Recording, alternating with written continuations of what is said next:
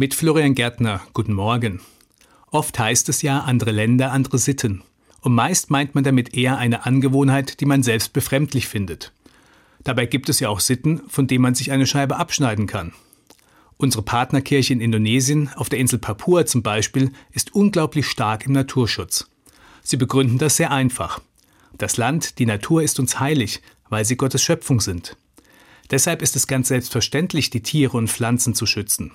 Wobei schützen durchaus auch Nutzen bedeutet, aber eben niemals vernichten. Dieses Leben im Einklang mit der Natur ist aber nicht naive Blümchenromantik, sondern nachhaltig. Es wird nicht mehr entnommen als nachwächst.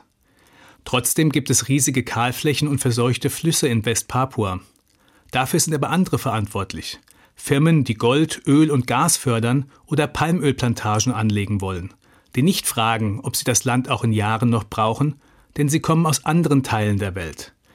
Es ist eine Art Wegwerfmentalität, die sie antreibt. Riesige Flächen roden, ausschlachten und dann weiterziehen. Der Manager einer solchen Firma hat sich in einem Gespräch verteidigt. Er hat mit dem Finger auf die Einheimischen gezeigt und gemeint, diese würden die Natur genauso zerstören. Sie würden zum Beispiel Meeresschildkröten fangen und essen. Aber das ist nicht vergleichbar. Denn der Manager weiß ja, dass seine Firma die Natur zerstört. Und trotzdem ändern sie nichts. Ganz anders ein Fischer aus Papua. Er hatte eine Meeresschildkröte umgedreht, auf sein Fahrrad geschnallt. Ein grausamer Anblick.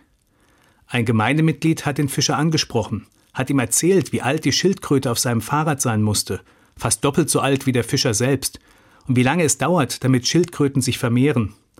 Der Fischer hat spontan reagiert. Er hat das Fahrrad abgestellt, die Schildkröte abgeschnallt und sie zum Wasser getragen. Wissen führt zum Umdenken, wenn man mit dem Herzen hört.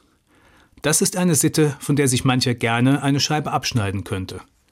Florian Gärtner, Landau, Evangelische Kirche.